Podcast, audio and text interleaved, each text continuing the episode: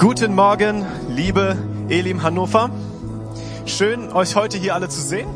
Es ist für mich eine große Ehre, heute vor euch hier stehen zu dürfen, auch für all diejenigen, die live zugeschaltet haben. Ich möchte zuerst meine wunderschöne Frau vorstellen, die Cindy. Du darfst mal kurz aufstehen, damit Leute dich sehen. Wir haben uns im Oktober 2016 in Kamerun kennengelernt.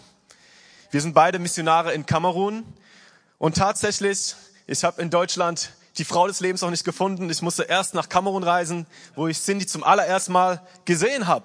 Und tatsächlich war genau die, nicht dieses Auto, es war noch ein anderes Auto schuld daran, dass wir uns kennengelernt haben. Und zwar war sie im Süden Kameruns in Yaounde. Wir haben viele Kameruner, deswegen, Sie kennen wahrscheinlich die Städte. Wer ist alles aus Kamerun? Vielleicht, ja, ich sehe einige Leute. Cool. Ja, ja, ich, ich gehe mal davon aus, dass die meisten aus Yaoundé und Douala kommen. Also wir arbeiten im Norden Kameruns. Gaundere ist vielleicht für euch ein Begriff, für andere eher nicht. Das ist der muslimische Teil Kameruns. Aber die Cindy war im Süden Kameruns in Yaoundé und hat im Krankenhaus gearbeitet. Und ich wollte eigentlich in den Norden fahren, um dort mit meinem Dienst anzufangen. Aber das Auto, das wir von Deutschland verschifft haben, ist nicht angekommen. Und dann bin ich in der Hauptstadt Yaoundé stecken geblieben und ich habe mich so aufgeregt, weil es hieß, nach einer Woche kommt dein Auto und dein Auto war immer noch nicht da. Und nach einer Woche hieß es wieder, dein Auto kommt nach einer Woche und dann war es immer noch nicht da. Bis ich irgendwann gesagt habe, okay, ich fahre so in den Norden, aber in der Zwischenzeit habe ich die Cindy kennengelernt und wir haben letztes Jahr geheiratet und wir hatten die Ehre, dass der Albert Stein uns auch getraut hat, euer Leiter hier. Ich habe eine gute und lange Beziehung zu eurem, äh, äh, zu, zu, eurem Leiter. Ich wollte schon sagen Jugendleiter. Er war damals mein Jugendleiter.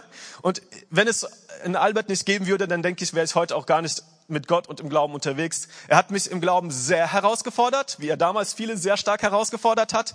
Aber es hat mir gut getan, um heute da zu sein, wo ich auch heute bin und dann eben auch die Bibelschule absolviert habe nach vier Jahren und dann auch nach Kamerun umgezogen bin. In den Jahren 2016 bis 2020 habe ich Vollzeit in Kamerun gelebt und letztes Jahr bin ich dann auch primär für die Hochzeit auch nach Deutschland gekommen. Wir haben eine lange Fernbeziehung gehabt, aber wir wollen keine Fernehe führen, weil wir wollen eine gesunde Ehe führen. Aus dem Grund sind wir jetzt vorerstmals in Deutschland. Meine Frau, sie ist gerade dabei, ein Pflegedualstudium zu absolvieren, damit wir dann auch in Kamerun medizinisch tätig sein können und auch Kliniken bauen können. Und ich mache jetzt noch einen Master in Missiologie. Das klingt sehr komisch, Missiologie. Es geht einfach nur darum, die Praxis deiner Missionsarbeit im Ausland einfach zu verbessern, interkulturelle Fähigkeiten zu entwickeln, äh, pädagogische Ansätze zu entwickeln, die auch im Ausland angemessen sind. Genau das mache ich jetzt auch in der Zwischenzeit. Ja, in Kamerun habe ich ein fest etabliertes Team. Ich habe äh, Angestellte, Leute und ich bin sehr glücklich für diese letzten vier Jahre, die ich dort verbringen konnte. Kamerun ist, wo ihr auch auf dem Bild seht, umkringelt. Und Kamerun hat auch den Mitna äh, Spitznamen Afrika im Kleinformat oder Min äh, Miniaturafrika, weil Kamerun so ziemlich alle topografischen Zonen beinhaltet. Wenn wir zum Beispiel in den Süden des Landes schauen, dann sehen wir den tropischen Regenwald. Wenn wir dann weiter in den Norden kommen, dann kommen wir in die Feuchtsavanne. Wenn wir noch weiter in den Norden kommen, dann kommen, äh, kommen wir in die Trockensavanne. Und wenn man noch weiter in den Norden kommt, dann kommt man schon in die Sahelzone. Die Sahelzone grenzt direkt an der Wüste Sahara. Deswegen ist das Land auch total schön, bunt, vielfältig. Es gibt sehr viele verschiedene Tiere. Wir haben an Löwen und Krokodilen und Giraffen alle schon live gesehen. Also den Löwen hat meine Frau gesehen, ich habe Nilpferde dafür gesehen. Äh, also ein sehr buntes und schönes Land mit 720 verschiedenen Volksgruppen und jede Volksgruppe spricht eine eigene Sprache. Ich gehe mal davon aus, dass viele Kameruner hier Bamileke sind, weil die Bamileke sind in Kamerun im Süden sehr erfolgreich in der Wirtschaft. Ähm, und die meisten, die nach Deutschland kommen von Kamerunern, sind auch meistens Bamileke.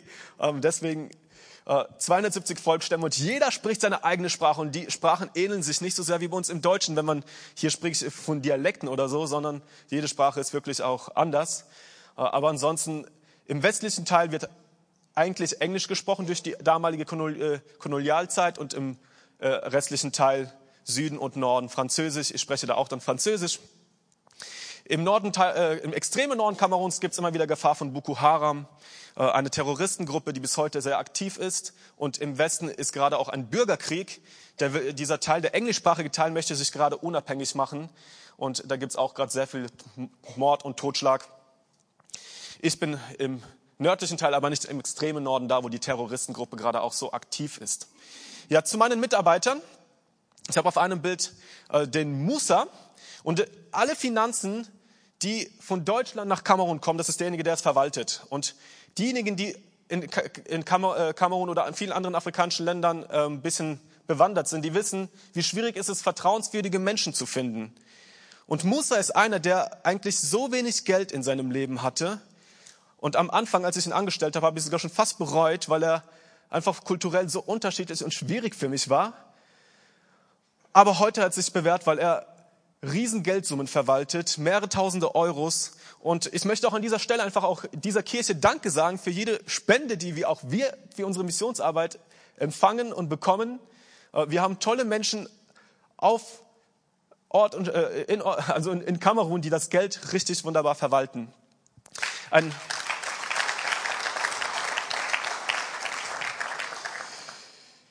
Ein anderer Mitarbeiter, das ist der Mark. Also ich habe mit dem Musa und mit dem Mark habe ich zwei Jahre gemeinsam gelebt. Deswegen zeige ich sie auch, äh, weil sie mir am Anfang auch sehr viel Trost geschenkt haben. Ich habe in einem Dorf gelebt, wo es weit und breit keinen Weißen gab. Ich war der einzige Weiße und alle haben mich natürlich dann auch angeschaut.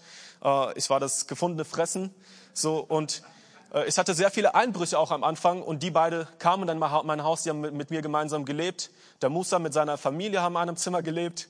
Der Mark hat bei mir in einem anderen Zimmer gelebt und Mark ist zu meinem Bauleiter geworden. Und äh, auf dem nächsten Bild sieht man auch ein Kirchengebäude, das er zum Beispiel gebaut. Und wir arbeiten vorwiegend in muslimischen Gebieten, also in dem Dorf auch 90 Prozent Islam. Und da hat eben auch der Markt dieses Gebäude gebaut. Ihr könnt es euch nicht vorstellen, mit 15.000 Euro kriegt man so ein wunderschönes Gebäude hin. In Deutschland kriegt man wahrscheinlich nicht mal eine Garage für den Preis. Und in den letzten Jahren konnten wir einige solche Kirchengebäude bauen. Wenn wir gerade die Finanzen nicht haben, um ein Gebäude zu bauen, also wir haben zahlreiche Kirchen gegründet in den letzten Jahren. Wir dürfen einfach dankbar sein, dass durch diese Finanzen, die auch einfach äh, kommen, dass wir wissen, zur gleichen Zeit finden in Kamerun so viele Gottesdienste jetzt statt, während wir diesen Gottesdienst feiern, einfach durch unser Investment. Also ansonsten bauen wir auch Strohhütten und tatsächlich in kleinen Dörfern kommen die Leute auch gerne zu solchen Strohhütten, um auch Gottesdienst zu feiern. Das ist meine allererste Kirchengründung, die ich gestartet hatte in einem Dorf, wo es absolut keine Kirche gab, also wirklich nur Islam. Viele Menschen haben auch Verfolgung erlebt, nachdem sie Jesus angenommen haben. Und nach einem Glaubensgrundkurs haben wir den Menschen eine Bibel ausgeteilt. Und heute haben wir da auch ein anderes schönes Kirchengebäude stehen. Genau, und dann habe ich noch einen anderen Mitarbeiter, der Desiree. Er ist mein, äh, Desiree, er ist mein Verantwortlicher für die ganzen Projekte, wo wir evangelisieren.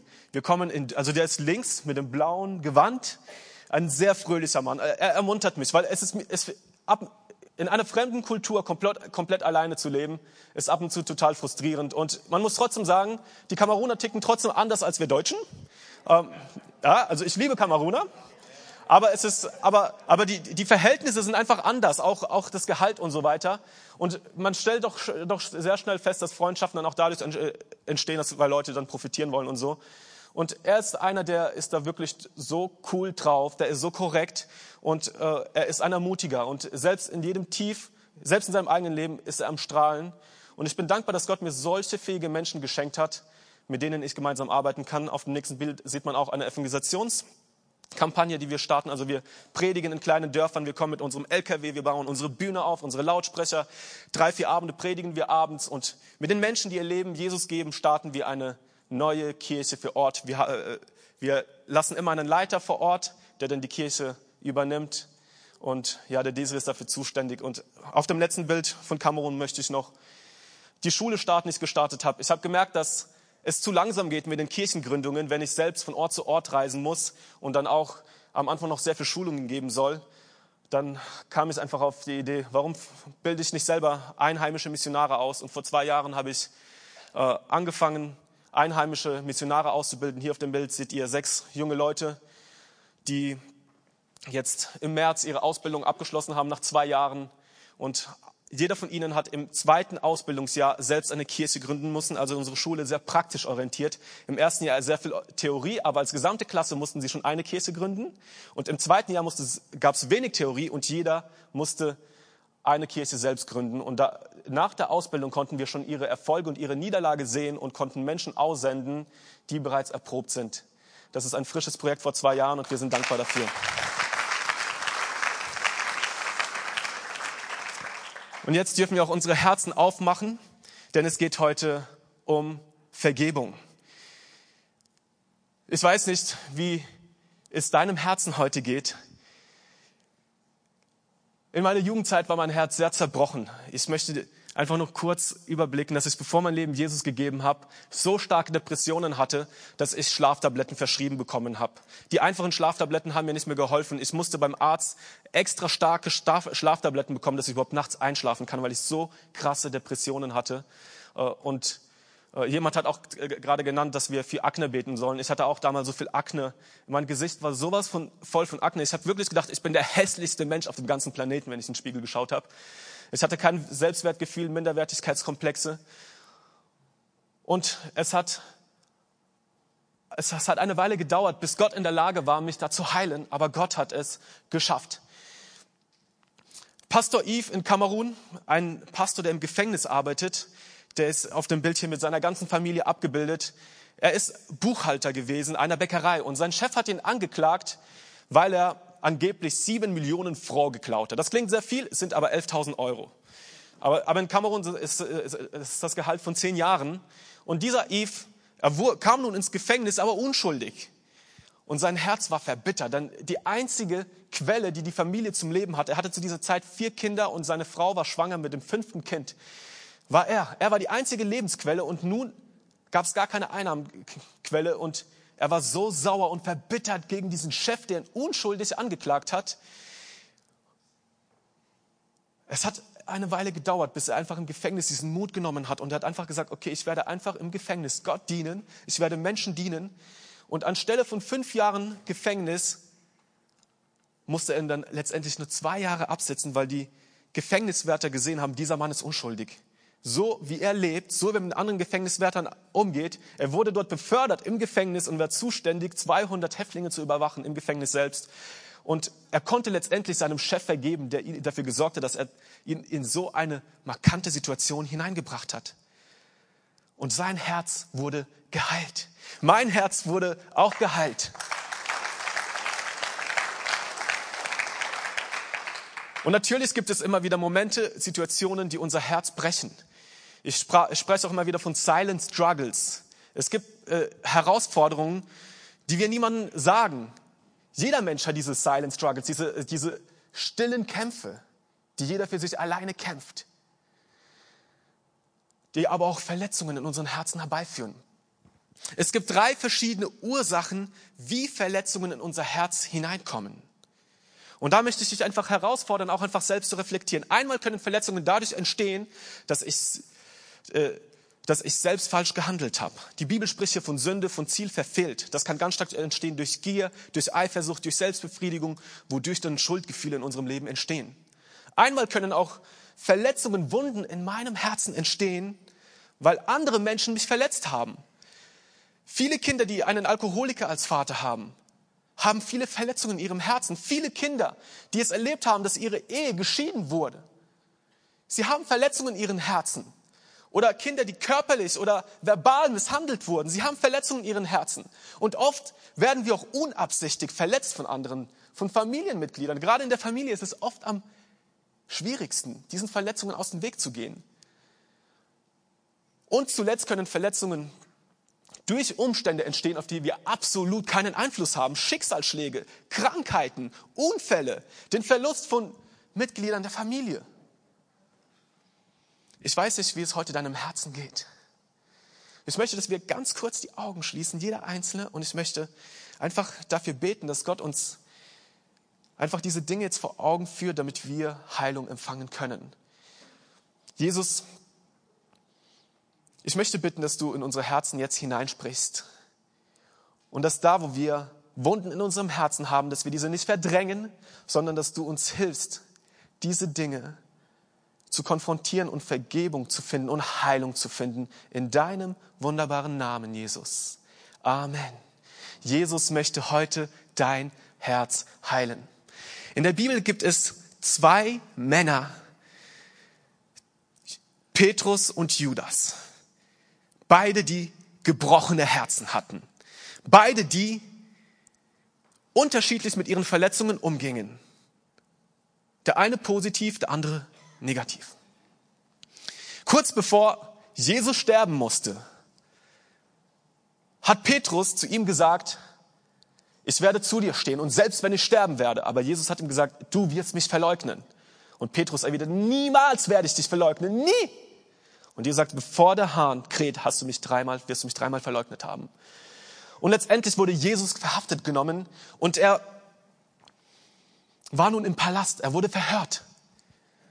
Und Petrus folgte ihm, er hat sich im Hof des, vor dem Palast hingesetzt am Lagerfeuer und dann kam die erste Person und sagt, hey, du warst doch auch mit diesem Jesus. Nein, ich kenne ihn nicht. Und dann kommt die nächste Person und sagt, das ist doch auch ein Galiläer. Du bist auch sein Freund. Niemals. Dieser da, er gehört auch zu ihm. Ich habe ich hab den Mann, mit dem Mann nichts zu tun. Und dann kräht er an. Genau zu diesem Zeitpunkt. Jesus im Palast dreht sich um und beide haben den Hahn krähen gehört. Jesus während seinem Verhör. Und Jesus drehte sich um und sah Petrus an. Könnt ihr euch vorstellen, was gerade in diesem Moment passiert sein kann? Dieser Schmerz, der hervorgerufen wurde in Petrus. Da fielen Petrus die Worte ein, die der Herr zu ihm gesagt hatte. Ehe der Hahn heute Nacht kräht, wirst du dreimal geleugnet haben, mich zu kennen. Er ging hinaus und weinte bitterlich. Petrus weinte bitterlich. Es hat sich in ihm eine Wurzel der Bitterkeit breit gemacht. Und oft lassen wir auch Wurzeln der Bitterkeit in unserem Herzen zu. In Hebräer 12, Vers 15 heißt es, dass wir nicht an der Gnade Gottes Mangel leiden sollen, damit sich nicht eine Wurzel der Bitterkeit in unserem Herzen ausbreitet, die dann unser Umfeld vergiftet.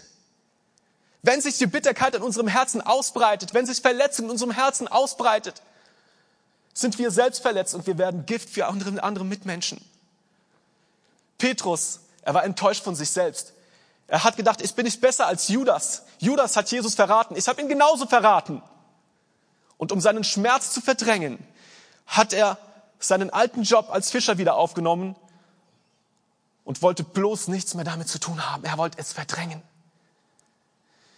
Die nächste Person ist Judas. Nachdem bei dem letzten Abendmahl Judas klar vom Satan ergriffen wurde, verriet er Jesus. Er verkaufte ihn für 30 Silberstücke, den Preis eines Sklaven. Und das Interessante ist, dass Judas es am Ende bereute. Als seinem Verräter Judas klar wurde, dass Jesus zum Tode verurteilt war, überfiel ihn tiefe Reue. Es überfiel ihn tiefe Reue. Judas hat erkannt, ich habe falsch gehandelt. Ich hätte Jesus nicht verkaufen müssen und sein Herz war verletzt. Letztendlich hatte er Suizidgedanken. Er hat, wollte auf einmal sein Leben nehmen. Und die große Frage ist, wie gingen diese zwei Menschen mit ihrem Schmerz um?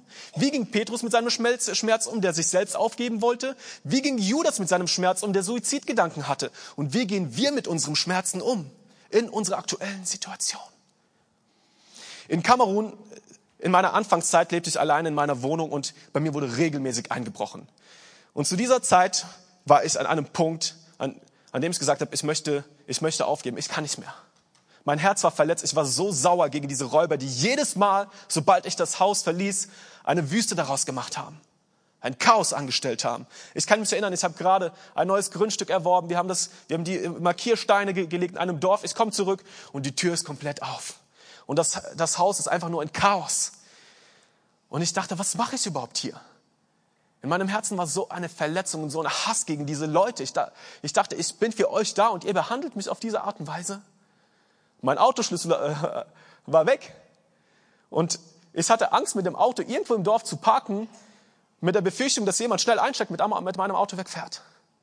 Ich habe mein Haus verriegelt. Ich habe so viele Schlösser schon gehabt. Ich habe ein Riegel so, ein Riegel so, ein Riegel nach oben, ein Riegel nach unten und ganz viele Schlösser noch. Und an einem Tag sehe ich, dass zwei junge Leute, nachdem sie mehrmals Steine gegen mein Tor geschmissen haben, um zu checken, ob jemand im Haus ist, ich habe keinen Ton von mir gegeben, langsam ans Auto gehen. Und da war ich kein Pastor mehr. Also da war ich definitiv kein Pastor mehr. Ich war so sauer und wütend. Ich, ich wollte rausrennen. Die Vordertür war schon so gut verriegelt. Ich musste die Hintertür nehmen, die nicht so gut verriegelt war. Und dann waren sie schon weg. Und dann auf dem Weg haben sie irgendwo die Schlüssel fallen lassen. Und jemand hat es gefunden und hat, hat die Schlüssel mir zurückgebracht. Aber es hat Zeit gebraucht, bis ich den Menschen vergeben konnte, weil mein Herz so zerbrochen war zu dieser Situation. Judas konnte mit seinem Schmerz nicht umgehen und am Ende hat er sein Leben genommen. Du musst nicht so weit gehen.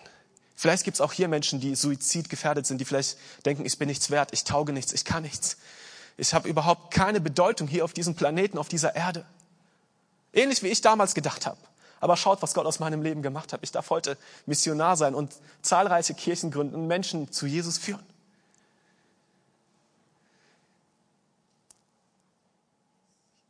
Judas Leben war eine Show. Und vielleicht kennst du, du stehst morgens an und du ziehst eine Maske an, um dein Image zu wahren. Und du gehst nach Hause und du heulst wieder. Und das hat nichts mit deinem äußeren Erscheinungsbild zu tun, ob du Verletzungen hast oder nicht. Das hat nichts damit zu tun, ob du im Leben Erfolg hast oder nicht, ob du Verletzungen hast oder nicht.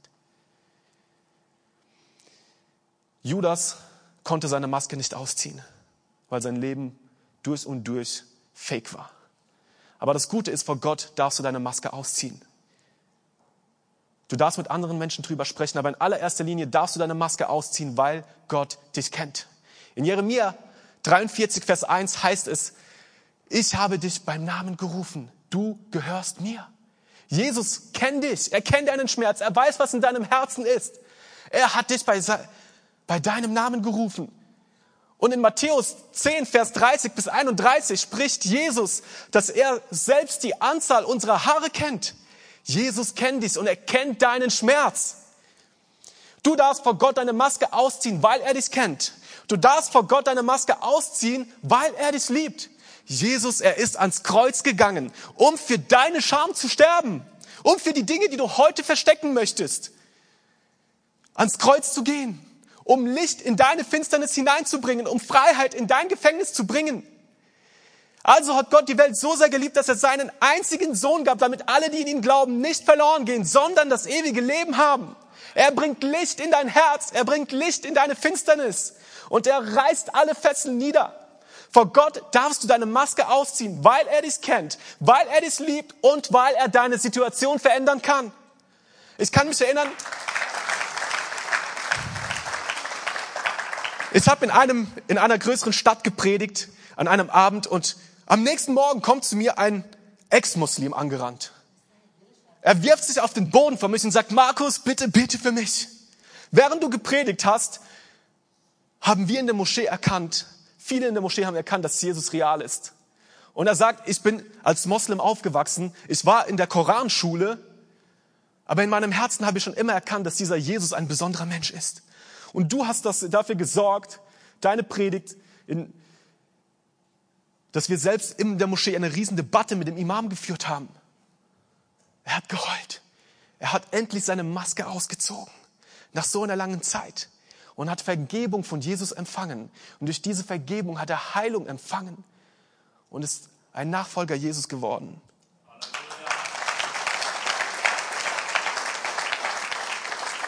Nochmal zum Kontext. Also unsere Lautsprecher sind oft sehr laut und dann hören auch die Leute in den Moscheen und so weiter auch, was wir predigen. Einfach zum Verständnis. Vor Gott darfst du deine Maske ausziehen.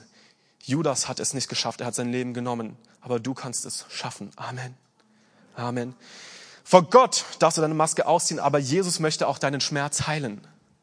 Es gibt so viele Menschen, die sagen, lass Gras drüber wachsen. Und dann kommt wieder die Kuh oder eine ganze Herde und dann fressen sie das Gras und dann blutet die ganze die ganze Wunde wieder auf. Und man sagt, die Zeit heilt alle Wunden. Lüge! Die Zeit kann nicht alle Wunden heilen, sie kann sie verdrängen. Ich möchte mal metaphorisch sprechen. Und zwar, viele Menschen, sie nehmen die, symbolisch gesprochen, die sogenannte Fresstablette, um ihren Schmerz zu verdrängen. Sie, sammeln alle ihre Verletzungen, ihren Stimmungen, Depressionen, Ängste in ihrem Herzen auf, aber sie verarbeiten es nicht. Und sie hoffen, dass dieser Schmerz irgendwann vergeht. Aber wenn man zu viel isst, irgendwann wirst du erbrechen. Und genauso wie bei Judas, wenn er, er hatte zu viel schon in sich hineingenommen und irgendwann hat er sich sein Leben genommen. Dann gibt es noch die sogenannte Ablenkungstablette. Wir versuchen unseren Schmerz durch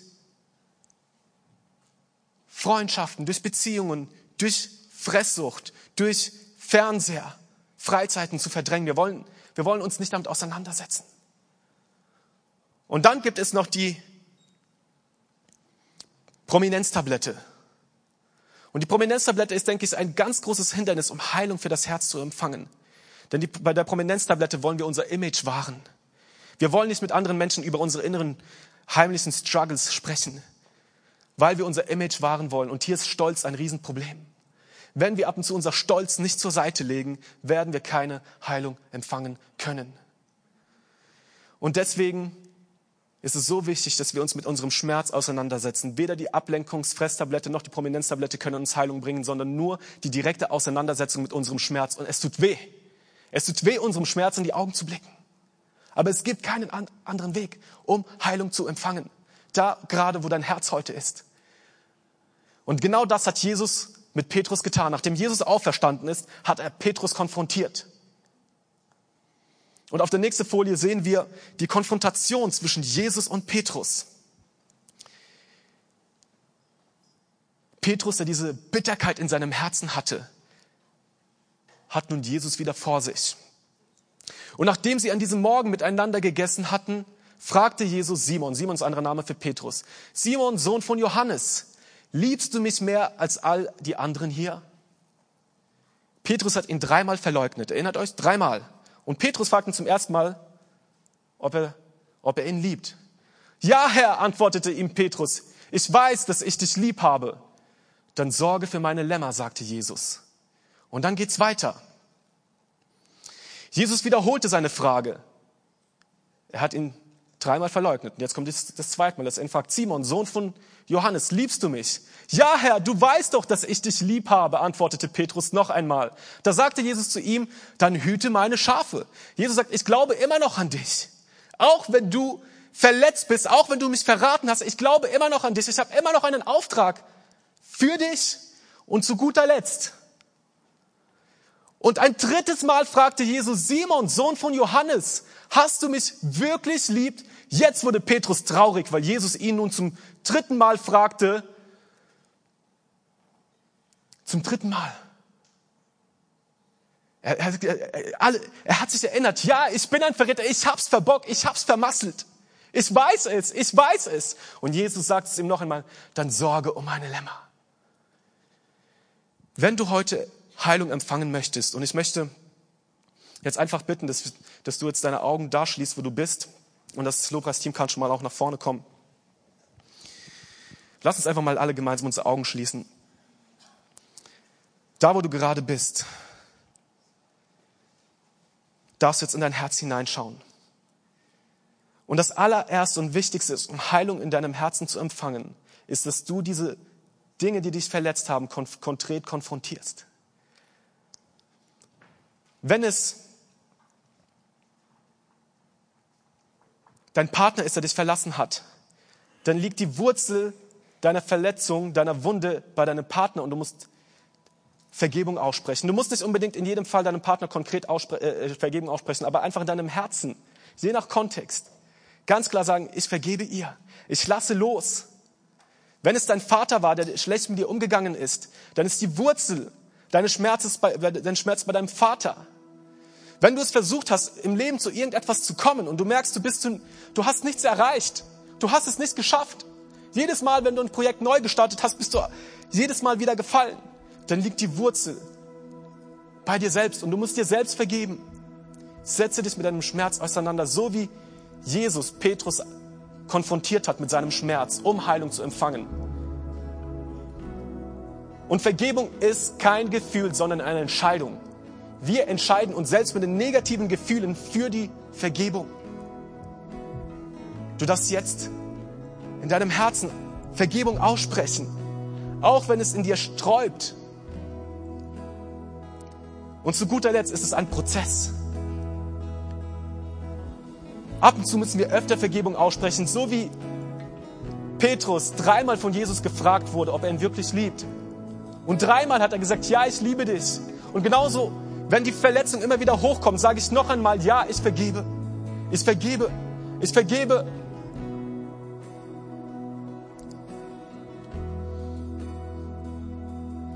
Ich möchte jetzt fragen, während alle Leute ihre Augen geschlossen haben. Vielleicht gibt es irgendjemanden hier, der sagt, ich bin in meinem Herzen verletzt. Ich habe Wunden in meinem Herzen. Egal in welchem Bereich, ob es Depressionen sind, ob es schlaflose Nächte sind, ob mich andere Menschen misshandelt haben, ob in der Schule, auf der Arbeitsstelle und ich unter Angst lebe, Minderwertigkeitskomplexen. Schlicht, wenn du merkst, dass du Heilung brauchst an deinem Herzen, dann heb doch, während alle Leute ihre Augen geschlossen haben, kurz deine Hand, damit ich für dich beten darf. Amen, Amen, Amen. Ich sehe eure Hände. Gibt es noch jemanden? Ich sehe viele Hände, aber vielleicht ist noch jemand mutig und sagt, ich möchte jetzt Heilung empfangen.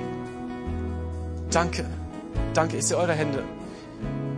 Ich möchte jetzt für euch beten. Und diejenigen, die ihre Hand gehoben haben, ihr dürft eure Hand jetzt einfach auf eure Brust legen, auf euer Herz und Gott darum bitten, dass Gott euer Herz berührt und heilt und sprech Vergebung über dich selber aus, wenn Gott dir schon längst vergeben hat. Und sprech Vergebung über diejenigen aus, die dir Schaden zugefügt haben, vielleicht sogar unge ungewollt. Jesus, ich bete jetzt für all diejenigen, die in ihrem Herzen verletzt sind, die Wunden tragen. Und ich spreche deine mächtige Heilung über ihr Leben aus.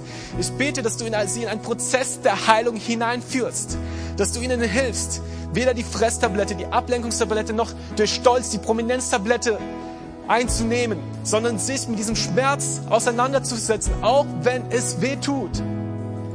Jesus, du bist derjenige, der unsere Trauer, unser Schmerz heilt. Und so bitte ich jetzt in deinem wunderbaren Namen um Heilung für all diejenigen, die diesen Schmerz im Herzen haben. Ich bitte in deinem Namen, dass du Depression nimmst. Ich bitte dich, dass du Angst nimmst, dass du Minderwertigkeitskomplexen, zu denjenigen selbst Suizidgedanken haben, dass du diese Gedanken zerstörst und dass du ihre Herzen heilst und dass diejenigen, die Silent Struggles haben, diejenigen, die heimliche Kämpfe ausführen, mit niemandem darüber sprechen, dass du ihnen begegnest und ihnen den Mut gibst, mit anderen Menschen darüber zu sprechen, ihre Masken abzuziehen und frei zu werden und Heilung zu empfangen.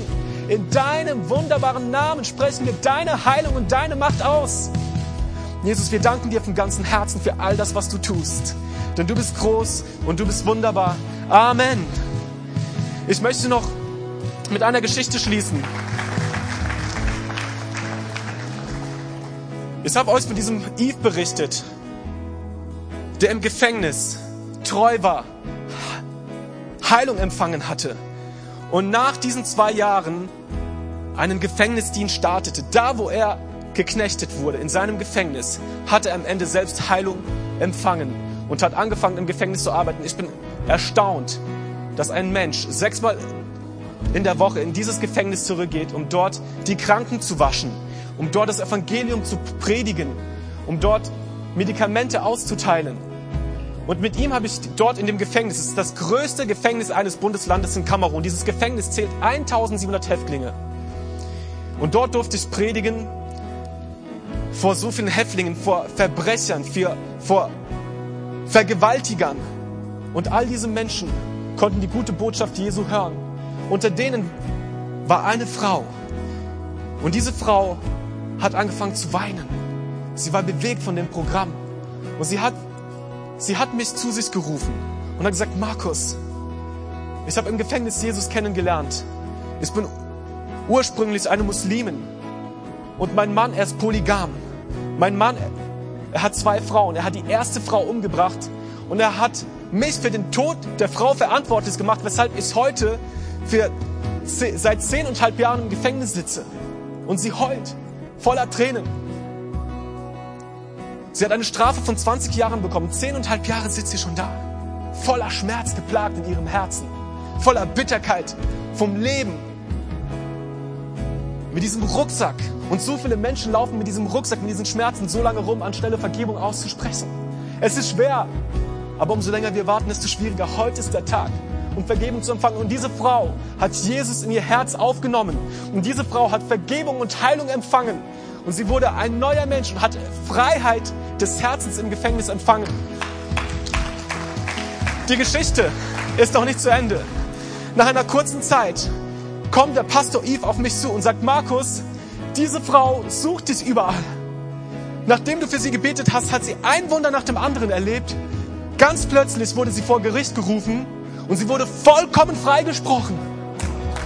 Neuneinhalb Jahre. Jesus kann nicht nur deinen Schmerz heilen, sondern er kann auch deine Situation verändern, weil er dich liebt. Jesus liebt dich. Und vielleicht gibt es irgendjemanden hier, der sagt, ich kenne diesen Jesus noch nicht. Und wenn du sagst, ich möchte diesen wunderbaren Jesus kennenlernen, dann möchte ich jetzt für dich beten. Wenn du sagst, ich möchte diesen Jesus kennenlernen, dann heb doch kurz deine Hand. Kannst auch langsam nach oben heben, dass ich dich sehe. Und dann bete ich für dich, dass du auch diesen Jesus kennenlernst. Amen. Amen. Ja, wunderschön. Dann lass uns doch als gesamte Kirche mir nachsprechen, um es den Menschen zu erleichtern, Jesus in ihr Herz aufzunehmen. Wiederholt mir einfach diese Worte vom ganzen Herzen. Jesus Christus, wir kommen zu dir. Wir kennen unsere Schuld und bitten dich um Vergebung. Danke dir, dass du unsere Schuld vergibst. Komm in unser Herz. Regiere in uns. Danke für die Vergebung, für das neue Leben. Amen. Lass uns doch nochmal ganz fest applaudieren für diejenigen, die eine Entscheidung für Jesus getroffen haben.